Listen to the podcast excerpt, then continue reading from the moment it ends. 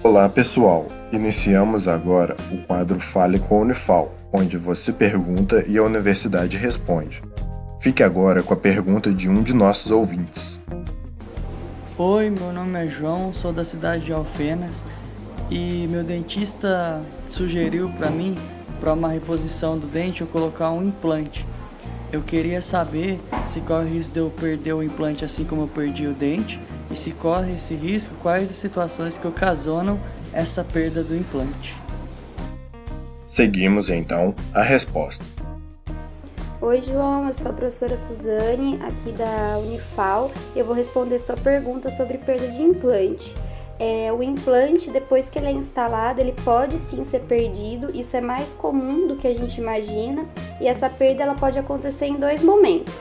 Ela pode acontecer logo quando você coloca o implante e o implante ele não se fixa no osso e isso pode estar associado a algum problema sistêmico que o paciente tem, ou seja, alguma doença que ele tenha, ou pacientes fumantes também podem ter essa perda que a gente chama de precoce é, e isso também pode estar associado com a técnica cirúrgica. É, em outro momento, o paciente também pode perder o implante depois que ele já fixou no osso e o paciente colocou a prótese.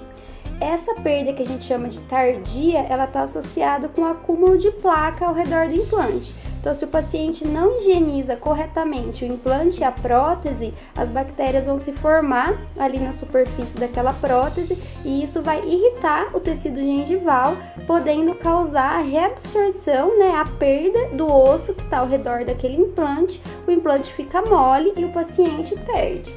Então a gente costuma falar que para prevenir que ocorra essas perdas, a gente evita fazer é, colocação de implante em pacientes fumantes. Então, geralmente pede para o paciente parar de fumar por um tempo antes da cirurgia.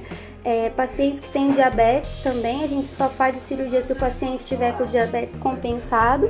E depois que o paciente depois que o paciente é, tem o implante instalado e a prótese, a gente orienta que ele tem que fazer a higienização correta, senão ele pode sim vir a perder esse implante. Esse foi o Fale com a Unifal.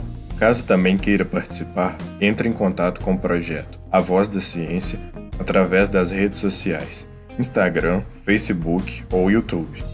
Sua dúvida é sempre bem-vinda.